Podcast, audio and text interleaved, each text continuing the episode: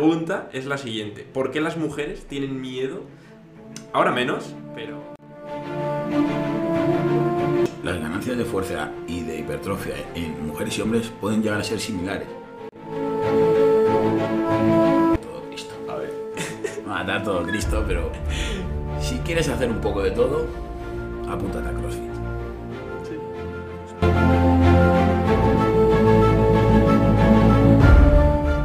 Eh, vale, y vamos a hablar de hipertrofia en la mujer. Vamos a pivotar un poco, vamos a volver a hablar sobre eh, este... Sí, pues hay un poco ahí. Sí, sí, es el tema. Y, y me gustaría preguntarte, ¿es igual eh, la hipertrofia, eh, fisiológicamente hablando, en un hombre que en una mujer? Eh, sí. Vale. Y si es, si, más o menos, ¿no? Es, es lo mismo, se, se genera de la misma manera Claro. y, y se...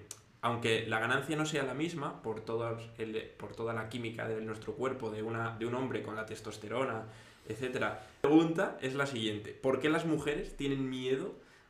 Ahora menos, pero ¿por qué la gran parte de las, de las mujeres tienen miedo a entrenar? Porque estoy seguro que a ti te pasa continuamente que te viene una chica y te dice, no, yo es que no me quiero poner fuerte, yo quiero entrenar para tonificar. Entonces, coméntanos, tío, ¿por qué crees que pasa esto? A mí ya no me vienen así. No, No, las- ya ¿has educado bien a tu...? tengo, no, pero tengo un bagaje detrás de, de chicas entrenadas, tanto competidoras como no competidoras, que ella misma lo comparten historias, yo lo comparten Claro. historias, entonces ya entre que he creado yo ya la idea de que no, que Ya. mira, que esta entrena duro, porque sube, suben vídeos, sí. suben vídeos entrenando duro y la comparto y luego comparto a la chica en su historia ahí de postura de Instagram y la gente ve como, "Ué, pero si no está tocha, no parece un hombre. Entonces ya tienen esa idea un poco las que me vienen, ya esa idea no la tienen. Sí, pero en general yo creo que la las chicas, la gran Sí. mayoría, siguen teniendo esa idea de, hostia, yo no quiero entrenar con pesas porque me voy a poner como el tocho de mi gimnasio.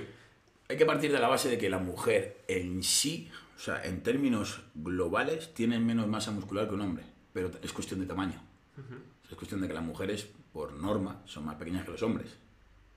Entonces eso ya te va a delimitar la, la- la cantidad de masa muscular y la cantidad de masa ósea y la cantidad... Pero a nivel- en términos, vamos a ponernos mucho más específicos, las ganancias de fuerza y de hipertrofia en mujeres y hombres pueden llegar a ser similares. O por mucho que digamos que ayuda a testosterona y demás, los estrógenos también son anabólicos, son capaces de generar una masa muscular. Pero en las mujeres, por ciertos niveles hormonales, ciertas fluctuaciones, sí se va a limitar un poco más la ganancia de masa muscular. Ok. Entonces, pueden entrenar muy, muy, muy duro, muy bien, todo planificado, que nunca van a llegar a tener el desarrollo muscular de un hombre. Vale. También, entre, otro, entre, entre otras cosas, por la carga androgénica de nuestras hormonas, de las hormonas masculinas, que las mujeres también lo tienen, y son- es no esencial la testosterona, pero tienen niveles menores es. que a corto plazo o en respuesta aguda no suponen ninguna mejora, pero a, larga, a largo plazo sí van suponiendo una diferencia. También las fluctuaciones hormonales de la propia mujer también van afectando.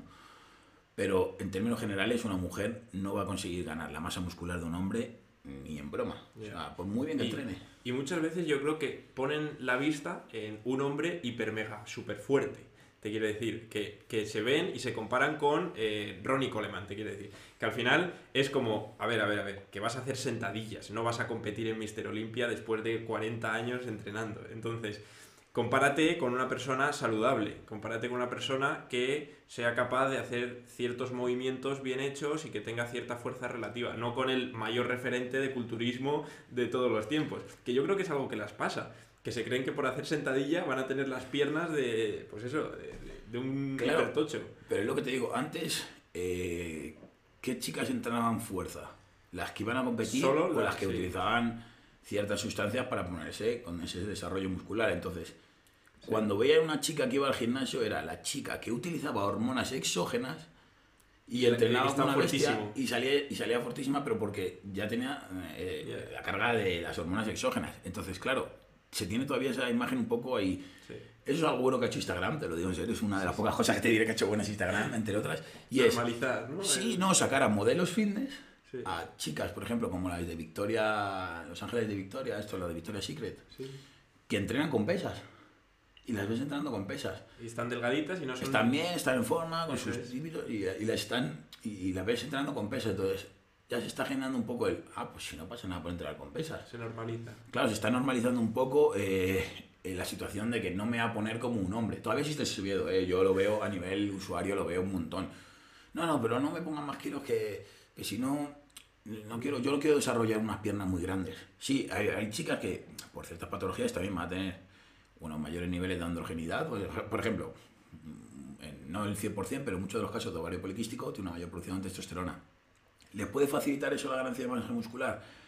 Puede que llegue a, a facilitarles un poco más la ganancia de masa muscular, pero no se puede equilibrar ni un hombre en las mismas condiciones. Entonces, sí puedes tener cierta facilidad para desarrollar la masa muscular, pero claro, es que una chica en cuanto desarrolle un poco de masa muscular, nota un poco más de dureza, ya piensa que es que eso va a crecer y no va Yeah. a parar. Y se va a o sea, va a seguir eso la pierna hasta que sea el jamón, como tú dices, de Ronnie Coleman. Si, si fuese fácil. No, si fuese tan fácil, vamos. Estaríamos todos ya. Es lo que le digo a la gente, pero a los chicos y chicas, si fuese todo tan fácil, en la calle estaría llena de Arnold. De tochos, claro. Estaría llena de Arnold Schwarzenegger por la calle. Y Yo no veo tantos Arnolds. Yeah. No veo tantas chicas culturistas. No, no. No, no, pero sí es verdad que las chicas tienen algo de miedo y, y ya va- ves a chicas entrando muy duro que, que lo único que es que tiene unas formas brutales, un glúteo, un glúteo brutal, ves que tienen menos celulitis, que aunque tiene un componente genético, se está demostrando que el entrenamiento de fuerza, al producir ese, voy a explicarlo así, lo más simplificado del mundo, el entrenamiento de fuerza, al generar esa tensión sobre la, sobre la piel, sobre el tejido graso,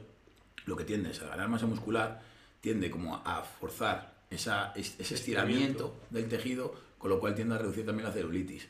Movilizas también más sangre a la zona.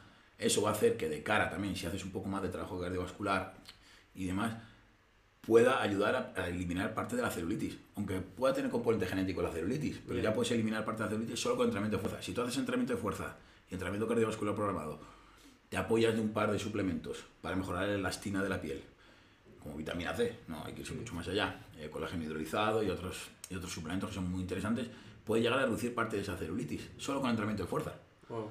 y Sí. teniendo un componente genético. ¿Pero por qué? Porque es que tú estás haciendo que tu músculo tense toda la zona superior, toda la capa de grasa, todo eso, que la celulitis en realidad es eso. Ajá. Entonces, cuando las chicas van mostrando sus cambios en el gimnasio, las propias de esta Instagram te lo- nos están facilitando mucho el trabajo, van mostrando, oh, mira chicas, estoy entrenando pesos y mira, estoy resultando, tengo menos celulitis, estoy comiendo mejor, "Buah, es que como más. Yeah. Pues eso nos está también ayudando un poco, ¿eh? A romper ese Fuera dogma. broma, ¿eh? O sea, Sí. yo pensaba, que Instagram no hacía ningún bien en sí a nosotros, pero Algo así. algo hace, algo hace bien, algo hace bien. Tío, yo, a mí me venía alguna chica cuando estaba en el gimnasio, que es cuando más relación tenía con clientes, ¿no? Y, y me venía alguna chica y me decía, no, no, pero yo no quiero hacer pesas, a mí ponme solo cardio porque no me quiero poner fuerte. Y yo le decía a la tía, digo, mira, me quitaba a veces, si tenía la sudadera, me la quitaba, y decía, mira, o sea, no, no enseñaba el torso, pero enseñaba el cuerpo un poco más. Decía, mira, tú me ves a mí, digo, llevo entrenando años. Y fuerte, y muy fuerte. Y mírame, o sea, no estoy tocho. ¿Cómo te vas a poner tu tocha por, por hacer sentadillas, ¿sabes?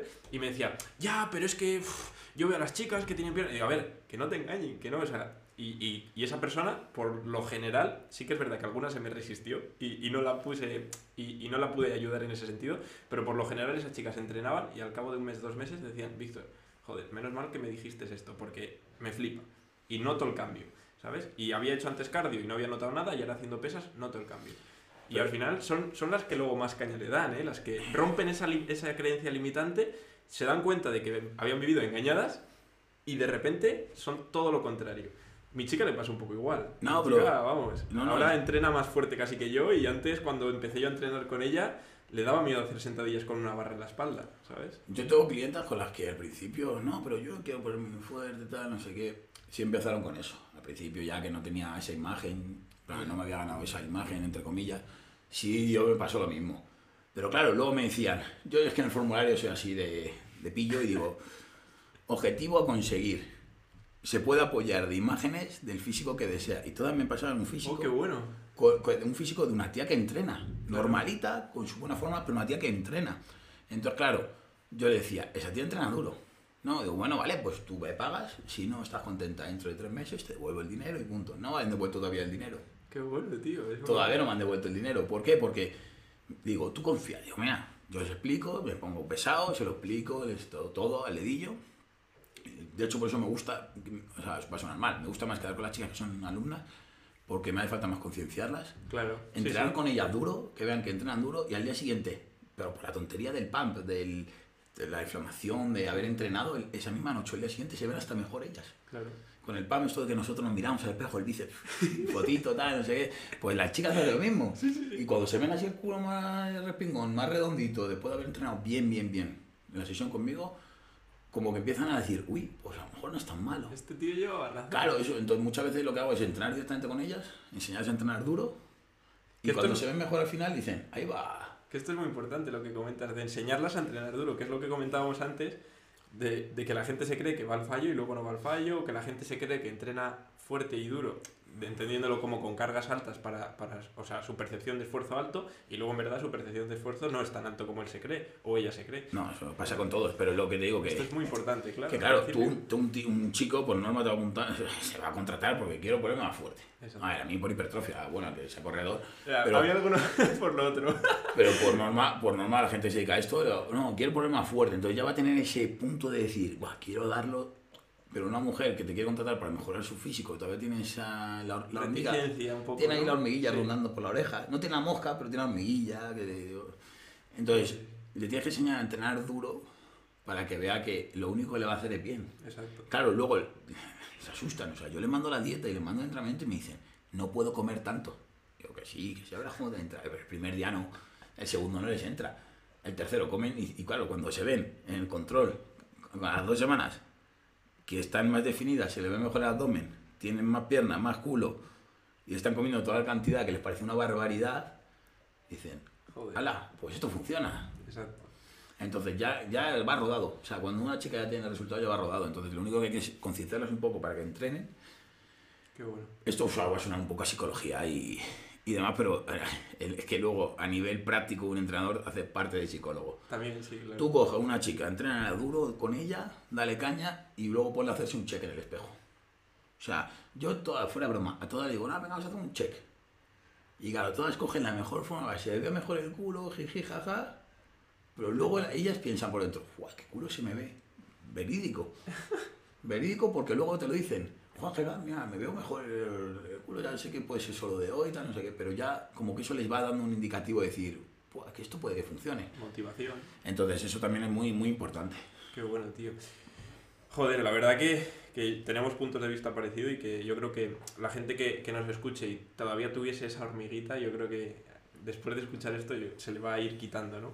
Y, y para esa gente has hablado que a ti te llegan personas que quieren eh, ganar hipertrofia, que quieren ponerse fuerte, etcétera, pero a mí, por ejemplo, me llegan personas que lo quieren combinar con ejercicio aeróbico, porque yo también tengo ese avatar, ¿no? De, yo, por ejemplo, soy una persona que entrena eh, tanto hipertrofia como un ámbito más aeróbico.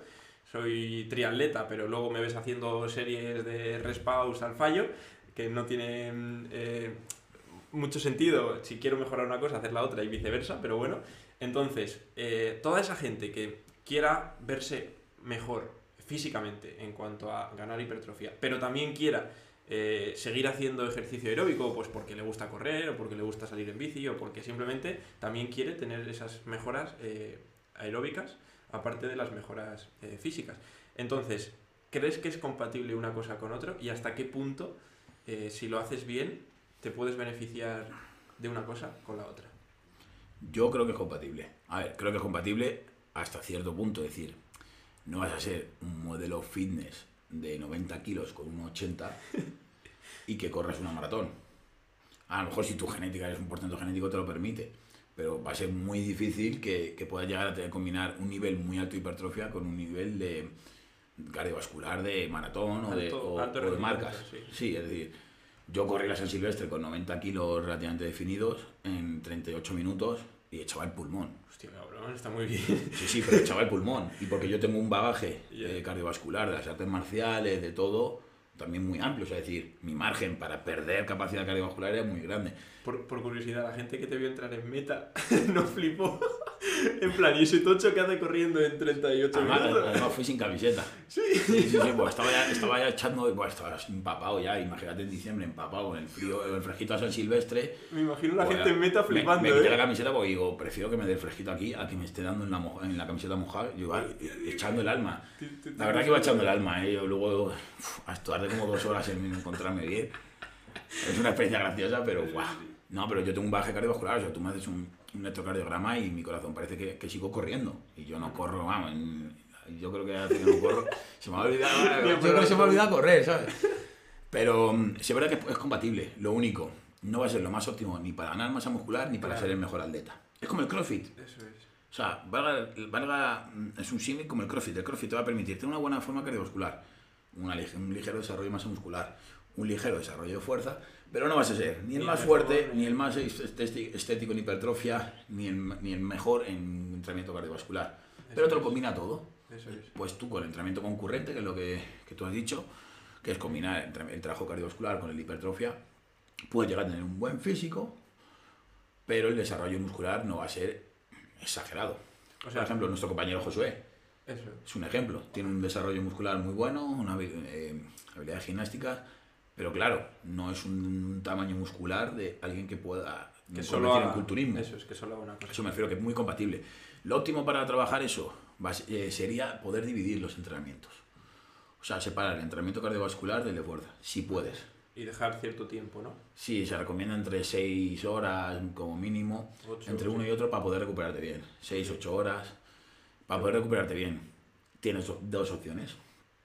Eh, o levantarte antes, hacer toda la parte de trabajo cardiovascular y demás en ayunas, porque puede tener ciertos beneficios también, que el cardio en ayunas puede tener beneficios. De ir a tu trabajo, hacer tu vida normal, porque no todo el mundo vive para esto. Entrenar tu parte de fuerza y acostarte un pelín antes Eso es. o puedes hacerlo todo junto. Todo junto es verdad que puede ser más difícil de cara a progresar. Y se beneficia menos una cosa de la otra, ¿no? Claro, te puedes tener más Va a perjudicar, va a tener más, más interferencia, ¿no? Que se, Sí. le, que se le dice. Suele tener más interferencias si lo haces de manera continua. Ten en cuenta que cuando tú, si tú haces el primero el trabajo cardiovascular, antes Ya. del de fuerza vas a comprometer el trabajo de fuerza. Si tú haces el trabajo de fuerza, ya tienes parte comprometida del trabajo cardiovascular. Bueno, puedes optimizar con la nutrición en cuanto a, a pues tú, por ejemplo, puedes tomar una guía de intraentreno, de hidrato de carbono, de entrenamiento de fuerza, de hidrato de carbono, de aminoácidos esenciales, de sales. Para reducir. Pero... para poder paliar un poco eh, la depleción de sustratos energéticos, la utilización de sustratos energéticos de cara luego a hacer la parte de entrenamiento cardiovascular, pero la fatiga ya te va a pesar Sí. de entrenamiento de fuerza. Entonces lo ideal sería poder Y sí- separarlo. Y psicológicamente también. Lógicamente Un también. entreno doble es un entreno más largo, es un entreno que ya te has fatigado previamente a nivel psicológico, sistema nervioso central, que ya... Como que te- yo, yo, por ejemplo, lo he hecho cuando me preparaba el triatlón, o iba a nadar por la mañana y entrenaba por la tarde, pero había días que tenía que juntarlo. Y lo que intentaba era eh, entrenar torso y hacer, por ejemplo, un hit en bici. Que quieras que no, al final, pues eh, no utilizas los mismos grupos musculares y, y esa interferencia es menor. Entonces, a modo consejo, si se puede hacer este estilo de, de entrenamiento, eh, si se va a hacer a la vez, pues que se entrene la parte superior de fuerza y la parte inferior en cuanto a, a cardio. Que yo creo que tiene menos interferencia que hacer sentadilla y peso muerto y luego subirte a una bici. No, no, o sea, por supuesto. O sea, es decir, Pero si se puede, mejor se luego, puede, luego, luego ya, eh, si no se puede, habría que optimizarlo como tú dices. Por ejemplo, hacer piernas, pues tienes el Sky este Sí, el Skyer, ¿no? El de, Skyer, sí. el Sky- Skyer este de CrossFit, le tienes que muy bueno, muy interesante para el tren superior, La sobre todo row, el trabajo de la cardiovascular hecho con el tren superior puede ser muy interesante a nivel cardíaco, eh, fuera broma. Leí un Sí. par de estudios, sí, es raro que yo lea de cardio, pero... es raro que yo lea estudios de cardio, pero no sé por qué me apareció y salía el, el ergómetro manual, o sea, la bici de manos. Sí, sí, sí. sí. Y salía que era muy interesante para personas mayores y que habían tenido alguna patología. Creo que fue buscando algo de patologías cardíacas. Vale, sí, que te sale de rebote. Sí, pero lo leí, lo leí, lo leí. Qué y bueno. que podría ser muy beneficioso a nivel de mm, a nivel cardiovascular, sobre todo en cuanto a capacidad contráctil del corazón y todo. Que Porque está tener. más cerca ese Sí, bombeo eh, de sangre, puede ser. Eh, lo- lo- la hipótesis era esa. Luego no seguí leyendo, no te. Sí. Pero O sea, que, parece que- lógico, ¿no? que lo, podía muy lo ponía muy interesante porque el retorno era, era o sea, tardaba menos, obviamente. ¿Más el, retorno, el retorno sanguíneo era mucho más rápido y el bombeo también. Pero era mucho más difícil de cara, porque obviamente, si el ritmo, el retorno venoso es mayor, la ventilación también es mayor. Tienes que, tienes que ventilar, tienes que oxigenar esa sangre. Entonces era mucho más fatigante de cara. Entonces, po- por eso podían, o sea, leí la hipótesis y me acuerdo de eso, que podía llegar a ser beneficioso de cara a mejorar el trabajo cardiovascular general, o sea, la capacidad cardiovascular general, simplemente porque te costaba más Qué realizarlo. bueno. Yo tengo ahí la cuerda del Battle Row También el lateral también. y al final es, es el hombro lo que trabaja principalmente. Y, y si tienes buenos niveles de fuerza de, de tu deltoides, ¿no? Pues es más fácil de trabajarlo. Entonces, le voy a dar caña, tío. No, no, Porque yo me, parece muy... Y de o sea, hecho voy a buscar el estudio, tío. Me buscar el parece, estudio muy, porque, me eh, parece muy interesante. Creo que era, eh, bueno, pues buscarlo en inglés, en plan, ergómetro Sí, 3 sí, sí. superior o algo de eso. Y, y bueno. me parece muy interesante. Entonces, si por ejemplo haces pierna, puedes hacer ergómetro de manos, el Skyer. Bueno, el Skyer también es verdad que sueles hacer un poco más de impulso, pero bueno. Bisagra de cadera. El, Bueno, la, la Battle Rope al la final. Battle es- Rope también es muy interesante, entonces puedes utilizar trabajo de eso, pero la Battle Rope ya, ya la Battle Rope pesa algo, ya tienes que hacer un poco más también de trabajo de fuerza. Eso, el ergómetro, sí tienes que hacer fuerza para moverlo, pero no es la misma capacidad de fuerza de tener que mm, sacudir una cuerda que ya pesa algo.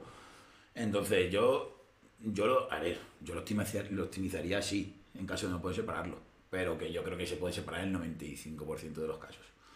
O sea, te- mira, cualquiera le dices, mira, madruga media hora más y haces la Y carrera por la mañana sí, y te acuestas media hora antes. El tiempo es el mismo. Total. O sea, el tiempo es el mismo. Entonces yo lo, lo haría de esa manera. Obviamente, puedes tener un desarrollo muscular, ¿eh? No vas a llegar a ser nunca el mejor triatleta del mundo y a la vez el mejor powerlifter, ¿no? O el mejor culturista, mejor dicho. Pero puedes llegar a un punto medio si lo que buscas es ser un punto medio entre las dos. Yo te diría que no vas a ser nunca el mejor culturista.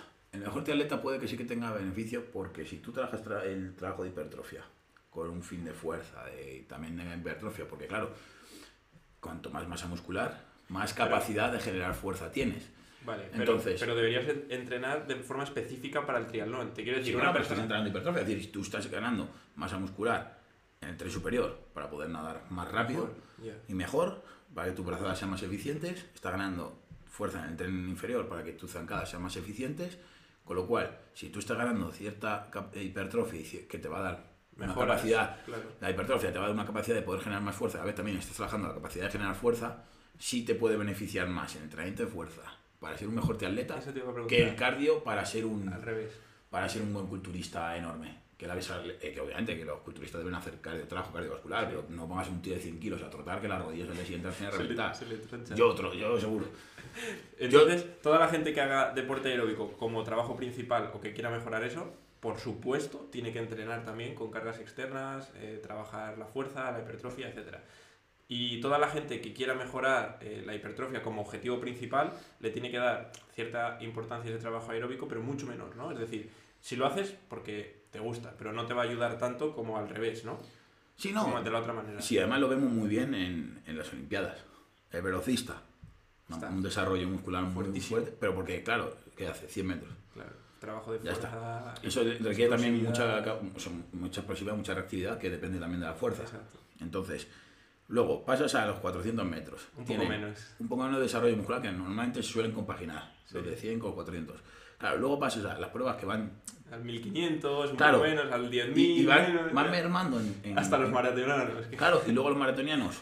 que están o sea- fuertes, ojo, porque aguantar 40 kilómetros esa serie de impactos significa que a nivel muscular tienes mucha fuerza en... No a nivel visual, porque pesan 50 kilos y a nivel visual no estará dentro de los cánones de estás eh, fuerte o estás hipertrofiado, pero a nivel de fuerza articular, a nivel de fuerza en cuanto a reactividad de tobillo, de gemelo, de... están fuertes. No se pueden Pero claro, ten en cuenta que tú, esto ese trabajo cardiovascular supone un gasto energético brutal. Claro. Entonces, si tú ya tienes un ligero desarrollo de masa muscular, porque si tú tienes un hombro que tiene sus formas, su capacidad funcional y demás, vale, pesa 50 kilos, obviamente no te voy a comparar con un culturista, pero si tú tienes esa ese ligero desarrollo de masa muscular, lo suficiente como te permita ejercer fuerza durante un tiempo muy prolongado, algo de desarrollo de masa muscular tienes.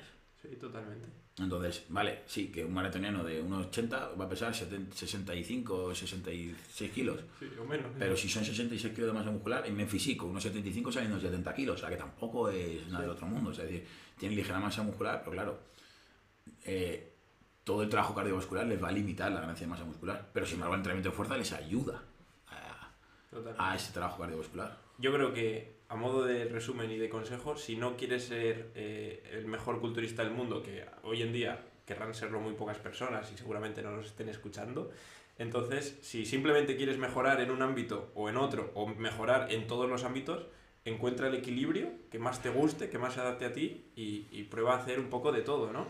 Voy a decir algo que me va a matar todo Cristo. A ver. Me va a matar todo Cristo, pero si quieres hacer un poco de todo, apúntate a CrossFit. Sí. Al final, O sea, tocas todos los palos. Fuera broma. O sea, mira que eh, hay un pique entre crossfitters y culturistas en plan, oye, hago bodybuilding en plan así de mofa, en plan, y yo, pues si yo me como a crossfitters, o sea, es decir, yo, he ido, yo he ido a Good de CrossFit y les he ganado. Y tú te haces la bandera, o sea, al final tienes, hago la bandera, más el apps, tienes control de tu cuerpo, sí. Claro. Pero bueno, lo general. Y sí. tengo capacidad cardiovascular y, le- y- y me los he comido en Goods Sí, sí, en plan, sí. Y, me- y en Metcons. Y me, los, y me los he comido a los crossfitters, entonces muchas veces el pique es absurdo ni lo veo, porque, vale, va a llegar un punto en el que yo voy a ser incapaz de, ganar- de ganarles, Sí. porque va a tener un desarrollo de masa muscular que obviamente pues va a ser Limitante contraproducente, sí, va a ser limitante. Pero si quieres un poco de todo, o te apuntas a CrossFit o haces trabajo concurrente. Totalmente. O sea, Sí. fuera de broma.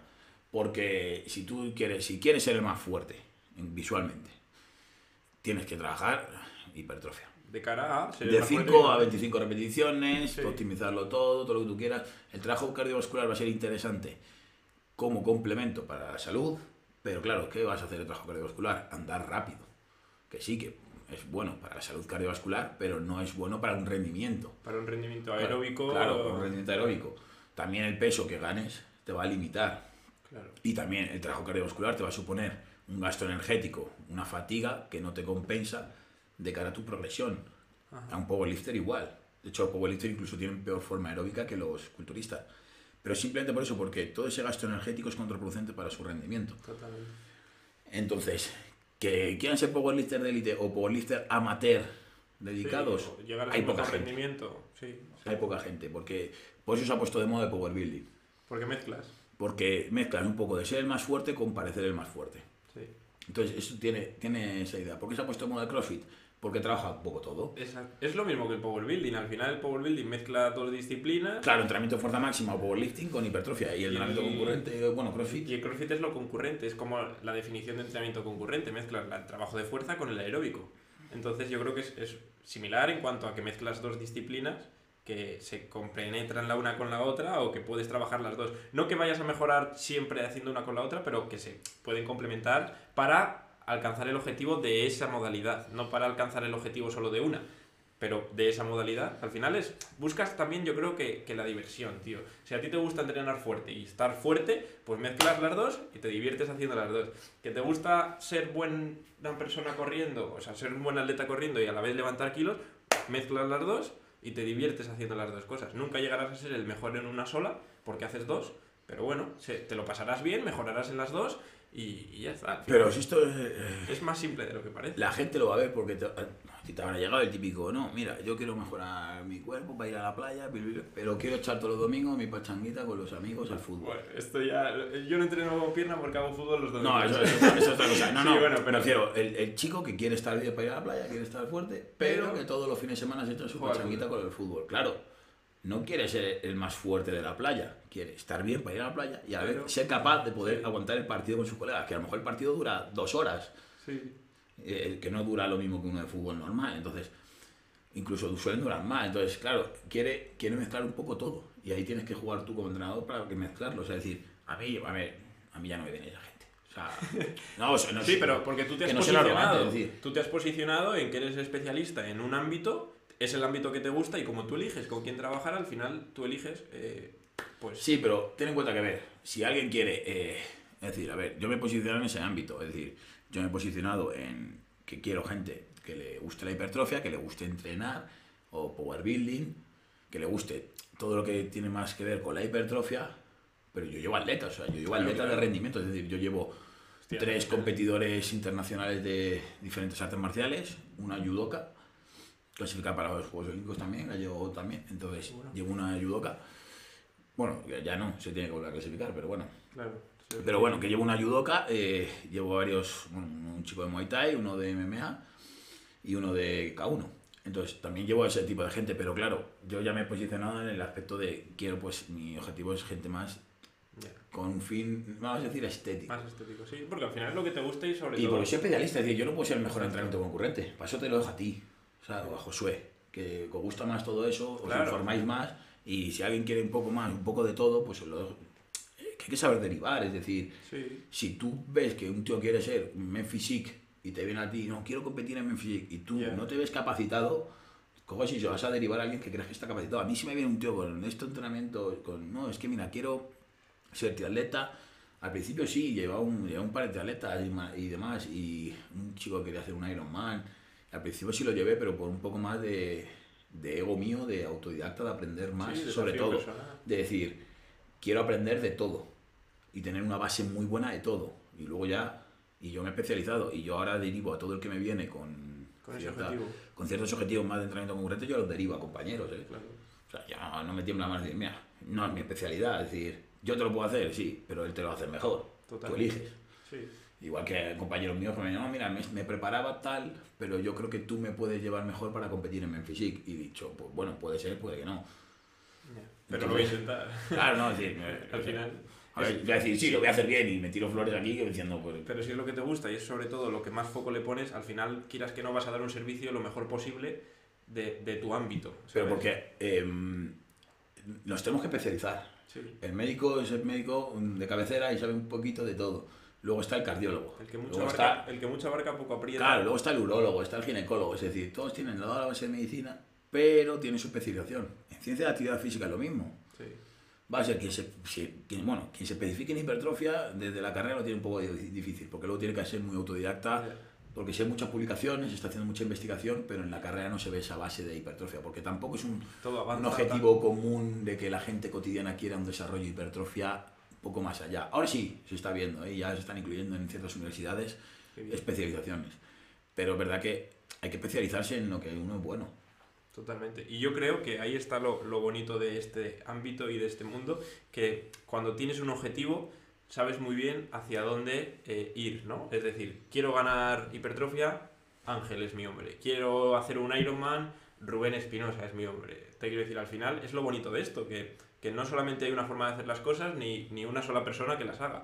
Entonces, desde aquí animo a toda la gente que cuando quiera ir a por un objetivo, sea el que sea, que busque información, que busque a una persona que le pueda ayudar y que se deje ayudar, porque va a ir mucho más rápido, va a llegar mucho más lejos y sobre todo va a aprender mientras lo hace. En cambio, una persona que no se deja ayudar o que no aprende, no va a llegar a ese objetivo. Si llega, va a tardar muchísimo y seguramente se deje la salud por el camino o se deje la lumbar por el camino y, encima no va a aprender tanto como podría aprender con una persona. Entonces vamos a romper ese dogma ¿no? de, de que no hace falta eh, alguien que te entrene, que es algo que antes se pensaba en plan, no, yo voy y hago lo que yo, yo creo que tengo que hacer y vamos a empezar a valorarnos y a hacer que la gente nos valore. Que yo creo que, que somos más importantes de cara a un objetivo físico de lo que se cree. Pues yo a la gente se lo digo, digo, vale, tú pues te gustar los coches, sabes de mecánica, pero cuando se te rompe el coche solo es el mecánico. ¡Qué buena! Digo, porque claro, a mí me han llegado, ahora ya no, porque Muy buena, son- suena muy arrogante y lo siento si molesta a alguien. Suena muy arrogante, pero ahora ya la gente me conoce un poco, ¿sabes? No tengo una excesiva cantidad de seguidores, porque tengo gente que, que me sigue, en plan, que se ve mi perfil, que ni siquiera me siguen en Instagram, pero luego me conocen por, por AudioFit, por Ya. otros sitios y demás. Entonces, a mí ya me conocen y ya no me hacen esos comentarios, pero sí me los hacían en plan de, pero ¿me vas a cobrar por hacer un entrenamiento y una dieta? Y yo, me cago en mi vida. Y digo, ¿tú vas al mecánico y dices que te arregle el coche gratis? Ah, no, es lo mismo. Ah, no. El mecánico te arregla el coche. Yo te voy a arreglar, entre comillas, a ti, para que tengas una mejor salud y cumplas el objetivo que quieres. Total. Esto es- esto pongo es siempre el brutal. símil ese, sea, es decir, Esto es brutal, sí. Me lo voy a guardar porque no, no tenía un símil como ese. claro, tú le dices, pues al mecánico le pagas, ¿no? Sí, sí, sí, me gusta, me gusta mucho, tío. pues igual a mí me paga y el mecánico a lo mejor te cambia un tornillo. Pero es que claro, el mecánico sabe qué tornillo cambiarte. Totalmente. Entonces, yo, tú a mí me pagas. Si es que dices, vamos, es que me vas a pagar. No, no, yo no te cobro por hacerte un entrenamiento en una dieta. Yo te cobro por saber ¿Qué cómo, cómo orientar tu nutrición y cómo hacer tu entrenamiento. Yo te cobro por lo que sé, no por lo que hago. Es Lo que hago me bueno. come 10 minutos. Pero saber lo que hago me ha comido mucho tiempo. Eso es muy, muy El bueno. plantearte qué te voy a hacer o cómo lo voy a enfocar me come tiempo. Y luego ya escribirlo, sí, lo que tardes es escribir el Excel y hacer todo esto, pero Totalmente. Esto se ve, se ve mucho en empresa, ¿no? El, el, estra- el estratega que te da un consejo, te cobra 3.000 pavos y, joder, me ha cobrado 3.000 pavos por una llamada. Ya, pero es que igual lo que te ha dicho te ayuda a multiplicar tu facturación. Pues esto es igual. Te voy a cobrar X, pero es que te voy a ayudar a mejorar tu, tu físico y a mejorar tu salud.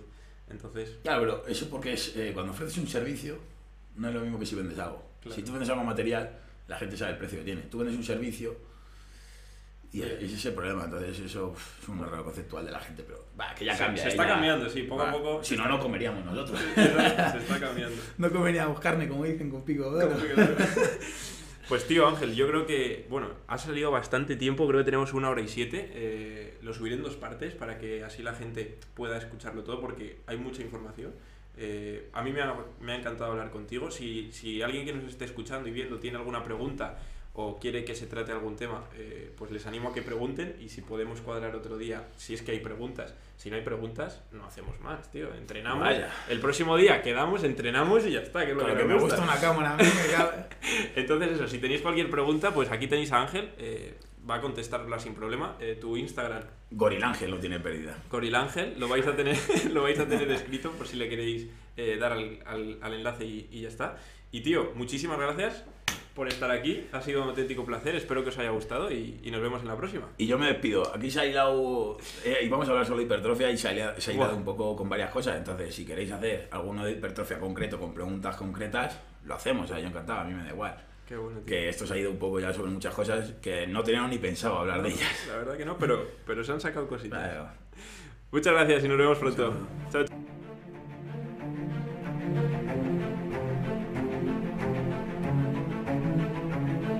嗯